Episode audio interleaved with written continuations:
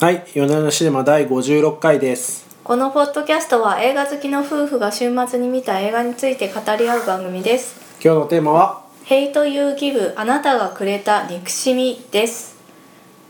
ギャングが牛耳りドラッグが蔓延するゲットーで生まれ育った16歳の黒人少女スター私立学校に通い友達もボーイフレンドも白人しかしある日幼なじみのカリルが白人警官に自分の目の前で射殺されてしまうしかし警察は武器を持たないカリルを撃った白人警官の行為を正当化しようとしていた平穏な毎日を守るために沈黙を決めていたスターだったが社会の矛盾に立ち向かう決心をするのだった主演は全米で最も影響力のあるティーンにも選ばれたアマンドラ・ステンバーグですなるほど。ということでございますゲッ、ゲットでいいんですかね。あそこなんか、あのうん治安の悪い街と思いますけど、なんかんないです。ゲットって定義ってあれでいいのかなと、ちょっと今ふと思った。おーゲットじゃないのかうなーん、ちょっとなんかこう、自分で自虐的に、こう、スターフロムゲットって言われたら嫌なのよみたいな言ってたから、ちょっとわかんないですよ。私もそんなに詳しくないのうで。ーんなるほどなるほど、うん。そっかうん。そのあたりのね、あのー黒人事情みたいなのが、まあ我々さっぱりわからないんですよ。なんかやっぱり文化のねやっぱ違い違いっていうとすごいざっくりですけどそうですねそこら辺のなんかこれが差別でこれが言っていいみたいなのちょっと我々の感覚ちょっと緩いんでもしかしてその問題のある発言してたら本当に申し訳ないんですはけど、い、そうですね。ちょ今のゲットーっていうのももしかしたら良くないのかもしれません。っていうのの前提としてやっぱりなんかこうこのポッドキャストでもね黒人とのの差別みたいな。う話いっぱい取り上げてましたけど今回は一番なんていうかリアリティがありますねんうん。ありましたね。うんあのーこれもともとですね、ヤングアダルト小説同名のザヘイという義務あなたがくれた憎しみヤっンていう。グアダルトってジャンルがあるんですねやっあぱりますあります。うーんまあトワイライトとかね、あのあー10代のあのティまあそうでーンすのよ子ねたちが読むためのティーンの小ティーンの小説説ですねなんですけど、はい、それがまあベスト世代になりましてこの小説っていうのが2009年にカリフォルニアで起こったうん無抵抗の黒人青年を警官が射殺したオスカー・グラント事件っていうのがありまして、ほまあ、それを元に元にというかヒントに書かれているという小説なんですよね。結構この事件があの全米でこうものすごいあの抗議運動とか起こりまして、まあ、はあそれ以来やっぱり無実の黒人を警官が射殺するっていう事件がたた引き続き起こっていてうあるみたいですね、、はいい、そうろいろそサうイト見るとやっぱりこれはなんていうか点本々当リアリティのあるそう話だっていうのが出そうなてんですてよでね結構その映画になる時ってやっぱり白人側の視点だったりすることが多いなと思うんですよね。うんというのも映画の作り手の中に黒人のスタッフとかキャストっていうのはそもそも少ないから。ああれですかアカデミー賞のホワイトあ何でしたっけホワイトウォッシュホワイトウォッシュ、はいウォッシュって洗うのウォッシュそうですホワイね。トウォッシュ問題ですね、はうい。んうん、でまあその白人の観客が嫌な思いをしないようにちょっとああこなるほどう中和して描かれちゃうというところがあっうて。ーんでもまあそこでちょっとこう時代が変わってきてるなと思うのはあのフルートベール駅でを撮ったあの監督さんみたいに黒人の監督とかでこう、うんどんどんアカデミー賞にノミネートされるような監督っていうのが出てきていてうんで彼らがやっぱりその社会問題を映画の中に織り込んできている。でまあその黒人の側の視点っていうのがどんどんこう映画の中に出てきているなっていうふうにはうん最近思っているのでそこは良い傾向ですよね。今回かなりメッセージ強いですよねそうですねでね今回もまあ監督さんジョージ・チルマン・ジュニアさんっていうまあ黒人の監督さんなんですけれどうんも、まあ、こういう実際の社会問題を、まあ、ヒントに作られた作品を映画化するってことで多分彼も気合が入っていたんでしょうね。うーでこんの作品あのテレビ映画なんで日本でも公開されてないんああそうなんですかなんかねアメリカでは限定公開みたいな感じだったらしいへんーですよね。へえあテレビ映画なんだ結構ちゃんとできてますテよねレビう映画なのかなごめんなさいテレビ映画じゃないのかな、ーんめっちゃよくできてるなと思ったああごめんなさいドラマ映画って書いてあるから別にテレビじゃなかったあ関係なかった関係ありませんうーんちょっでと小も規模な公開だっていうだけですあーちょよくできてますよねそうすごいよくできてま緊した張感もあるしあの話もすごいこううんなんていうかスムーズにつながっていくしうんうんなるほどなーって思いましたよねうんなんかブラックパンサー見たじゃないですかはいブラックパンサーもまあなんていうこうねこう黒人側の視点とか黒人コミュニティで受け入れられてみたいなうんうん話あって、うでんしかもあれもその結構黒人どうあるべきかみたいな対立もちょっとあったじゃないですかお金持ちの国がうんうんなんかひっそりと暮らしてるんだけどそれでええんええのかみたいなうんうんうん問いかけがそうそう同胞を助けなくていいそのうかそみうたいなそうそう今回はさらにそれをこうもっとこうストレートというか、うんあうんうんの暴力も含めたところまで踏み込んでる感じがうんしまして、でしかもやっぱりそのうん白人対黒人だけじゃなくて黒人同士もたつ対立してるんですよね。うん、そうなんですよ。あのうんこのスターが暮らしている街っていうのがですね、ギャングが結構牛耳ってて、そうですねそのギャングのキングっていうのを恐れて、うんあまり声を上げない地域なんですよね。うんでスターのあの親友だったもう一人女の子がいるんですけど彼女なんかケニアですね。あケニアじゃなくてあの10歳の頃に射殺されあーナターシちゃャったですねナターシャよく覚えてるね、そう、んナターシャがねあの殺されちゃってそれもなんかギャングが不意打ちにねあの、うんうん遊び半分に子供たちを撃ってナターシャが死んでしまったっていうことがあったんだけれども、うんうんでもそれはキングの手下だったから報復を恐れて、声を上げられなかったんですよ。うんうん誰が撃ったか知っていたけれどもあいつが犯人だっていうふうには言えなかったと。で今回そのもう一人幼なじみであるカリルがですね警官に撃たれるところを目撃して、まあ、最初はそのカリルがそのキングの手下なんですよねあの役の売人をしていそうるでってすいうね。そのことでお金のために、うんうんまあそれをややっていたといううんうん設定ですね。はいでえーとまあ、なんかお家がねカリルのお家もおばあちゃんががんでお母さん薬物中毒で、うん小さい弟がいるから、うんこのお金のために働かなきゃいけないというので、まあその役の売人をやっていたんだけれども、そのキングからはそのえー、と彼についてあのメディアとかで喋ったらお前にどうなるか分かってんだろうなみたいなうん脅しを受けているわけですよ。なので黒人同士でもあの口そうを封じられているうんし。えー、と白人のあの両家の子女が通ってる学校でも、あの彼女がそのゲットの育ちでその役の売人であったカリルと同じ車の中にいたなんていうことが知れたら問題になってしまうからそう、うん、もう言わない方がいいとお母さんも言うわけですよね言ってましたっ学け。校、うん、言ってた学校の中で問題になってしまうと。うんうんということで、まあ、二重に口を封じられてるんだけれども、えーとまあ、カリルに対する世間の反応とかこの事件に対して、まあ、白人の経過を正当化しようとするよううんなうんメディアに対してだんだん怒りがこみ上げてきて、えー、と法証人として法廷に立つことを彼女の中では、まあ、決意するわけですよ。うんうんうでんまあその後まあいろいろあるんですけれどもその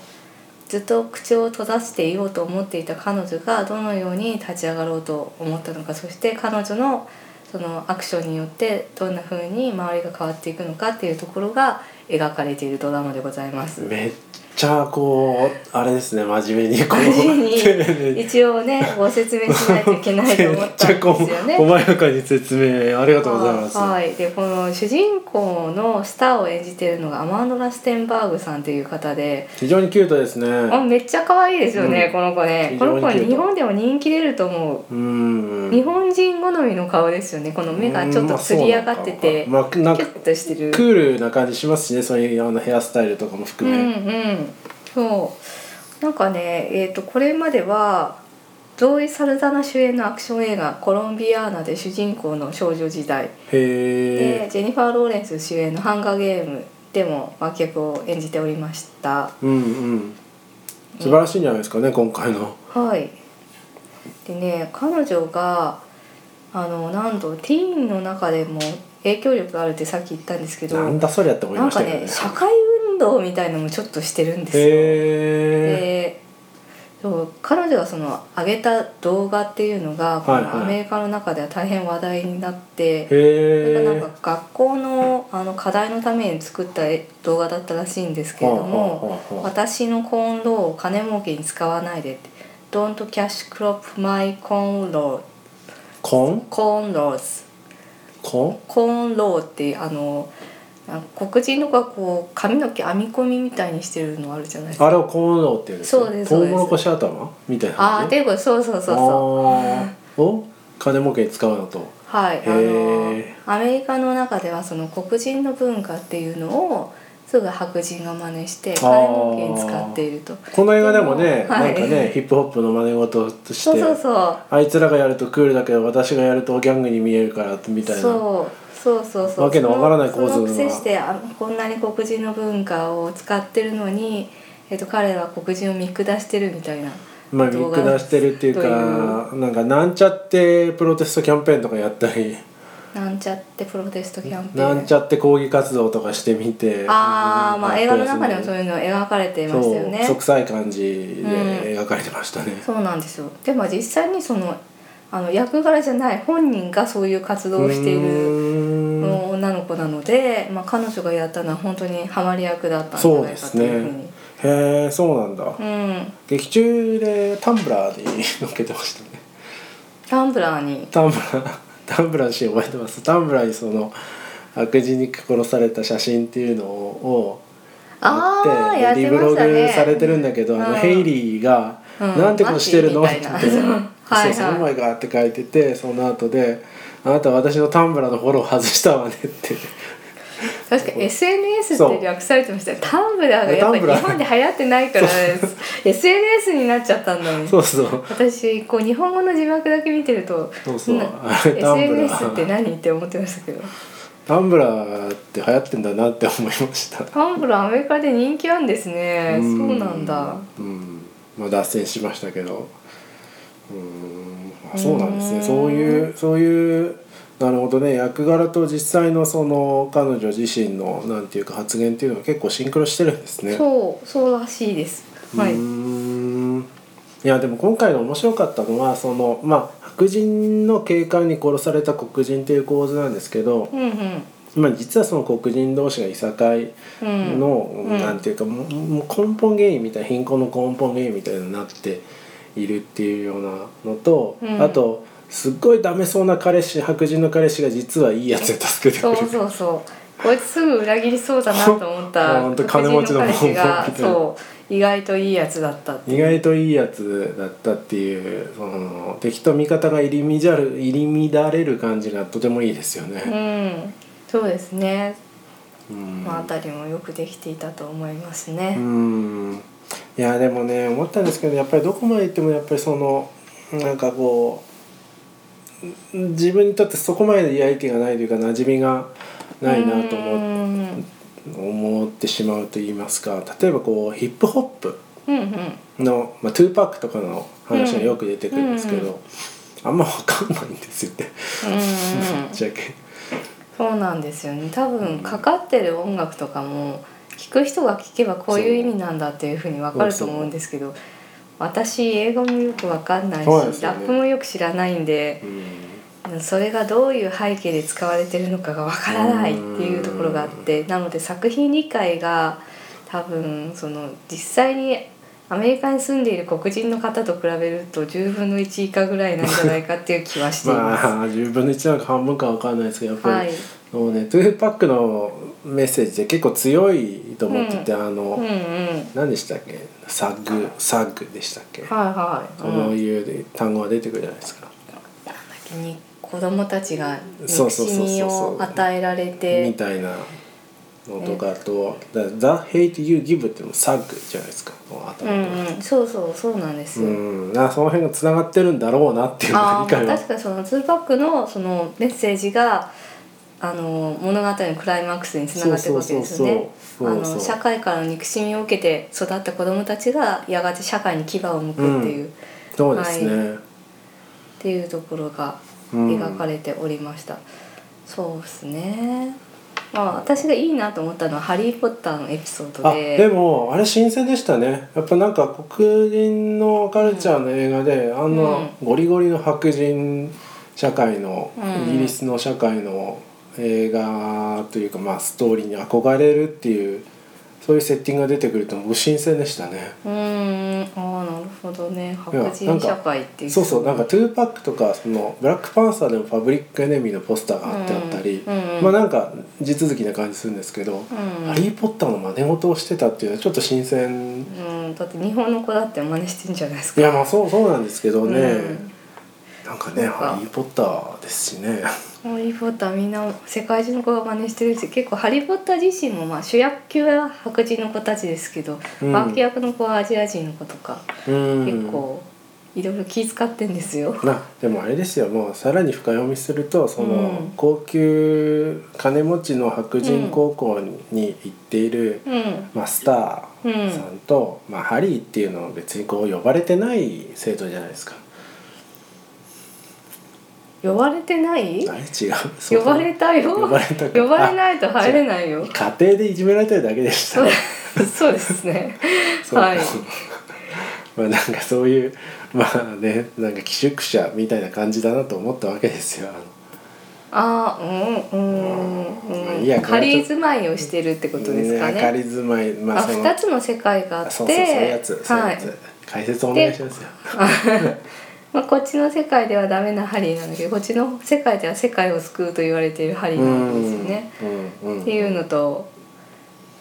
まあ一緒全然そういう正反対ってわけじゃないんですけどスターはこう2つの自分を使い分けていてスターバージョン2って言ってましたね。そうバージョン2って言ってました学ね校にいる時のバージョン2。学校にいる時にはあの自分の地元にいる時のようには振る舞わない、もう服も態度も全然変えて、イントネーションも変えてね。はい、自分の自分と普段の自分とは違うバージョンっていうのを作り上げてるんですよね。うん、あそうですねだからそこのなんかこう2つのバージョンを使い分けてっていうなんていうんですかね、うんうんこう分離した状態から最後一つに統一されるっていう確かにそうそうそそうういですねうのもそこも重要なポイントです確かにね。ラストになるとそのコーンの方をですねあのふわふわのアフロっぽい髪型にな出てましたねはい、変えて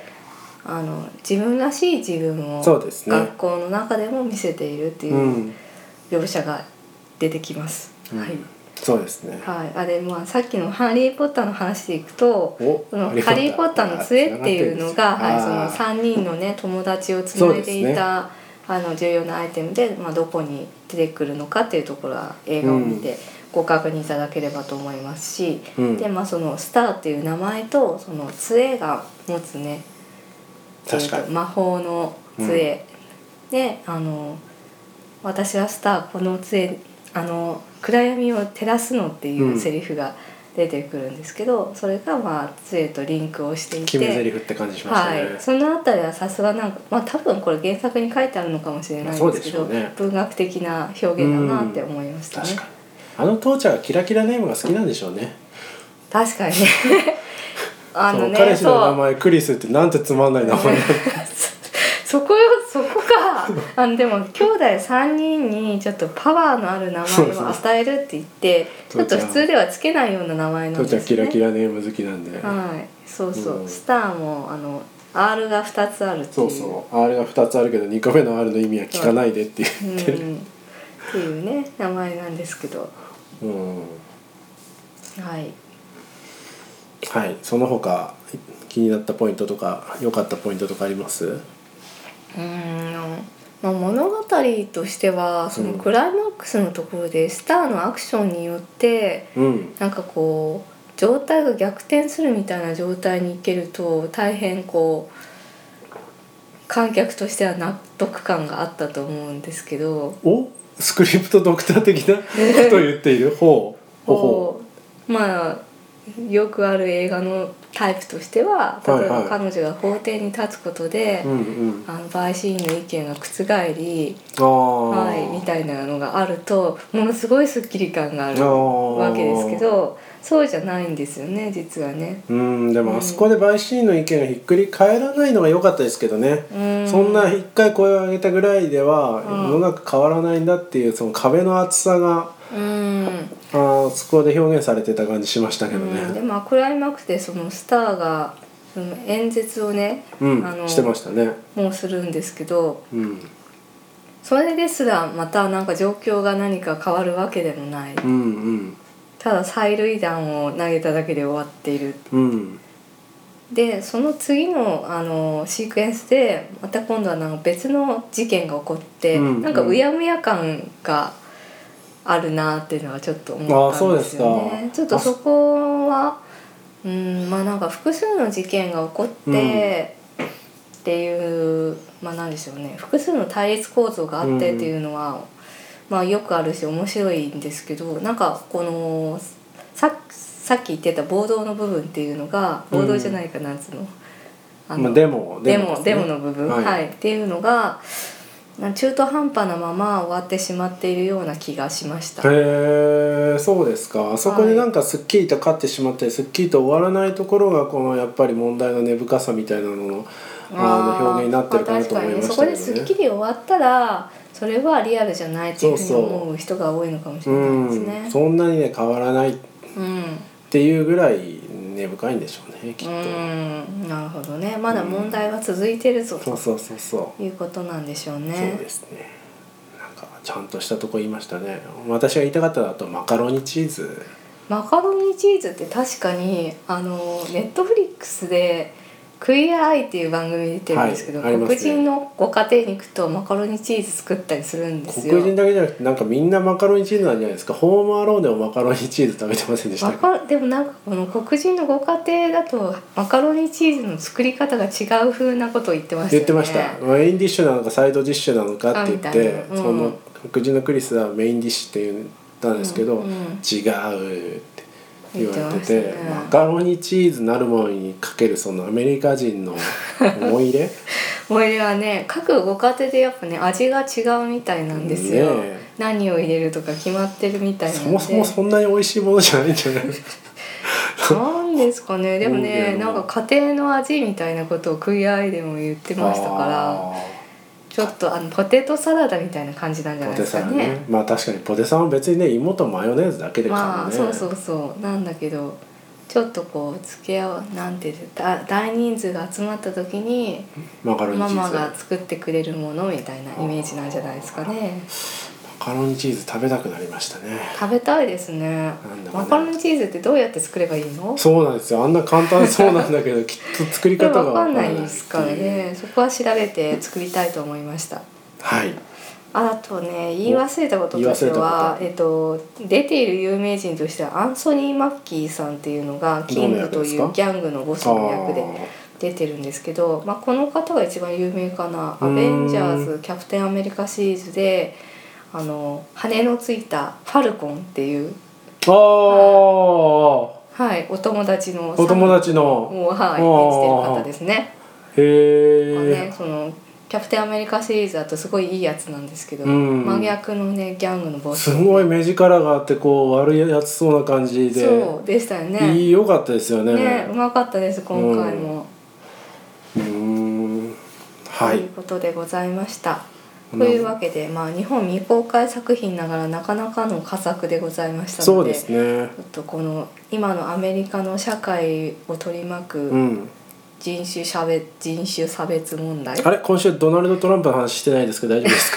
か もういいですかもういいかなと いいですか、まあ、そうですね、はいまあそはいこれがリアリティなんだなっていうのを改めて見ると、はいあそうなのかっそうでてすね思わさはいれるところがありました、はい、というのを、はい、表現した作品になっておりますのでご興味ある方はぜひはい、ということです。じゃあ今週はこの辺にしましょうかあああおと言っておきたいことがそうですねお父さんが良かったですねお父さんがねあの、うん子供たちに言い聞かせるところ良かっがすたごですいね良よかかったですね。ったですようんまあ、最初こう警官に捕まったらダッシュボードに手を組んだみたいなうんうのんうをん最初にこう言い父の聞かせるんですけどね。なんかねでもそれまたクイアアイの話なんですけどクイまたアクアイイでアアイも言ってた。クイアアイが本当に好きなん ですねそうなんです。クイアアイはね去年見たすべてのネットフリネッットフリッククススシリーズの中でベストで すね。みんなちょっとクイアアイを見て。ちょっとまあこの回はこ そのれ辺なんですこのけ辺どにしましそょうのあこ黒人の方が一人いるんですけど、はいはいはいその方がお家で子供たちにあの警官にあのく車に全然子供たちまだちっちゃいね免許持つうんうん年齢じゃないんだけど、あの警官に会ったらこうするんだみたいなのを教え込んでいるっていういうのをへ言ってましたね。えなんかそのなんていうかこうやっぱうんそこもこう作り話的な感じがあるんですけどやっぱあんそれ結構やっぱあるんでしょうねアメリカの中では割とあることなのかなってうと思いましーたよね。なるうーん、これ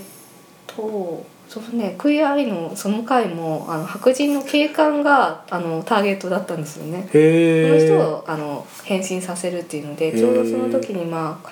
その警察とその黒人たちの間で衝突が起きてるような時だったのほうほうほうほでうすごく複雑だったっていうふうに言ってたんですけどまあそれだいぶ余 談です、ね。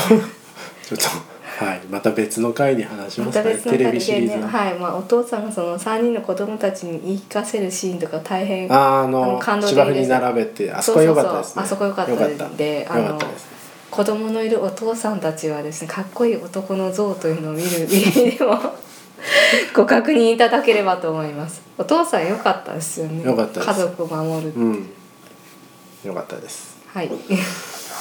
いこんなところで大丈夫ですか、もう言い残したことなはい今週はですそうですねはいじゃあ今週はこんなところにしましょうか、はいありがとうございましたありがとうございました